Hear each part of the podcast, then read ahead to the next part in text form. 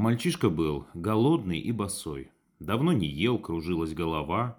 В дверь постучав воды, он попросил, но женщина выносит молока.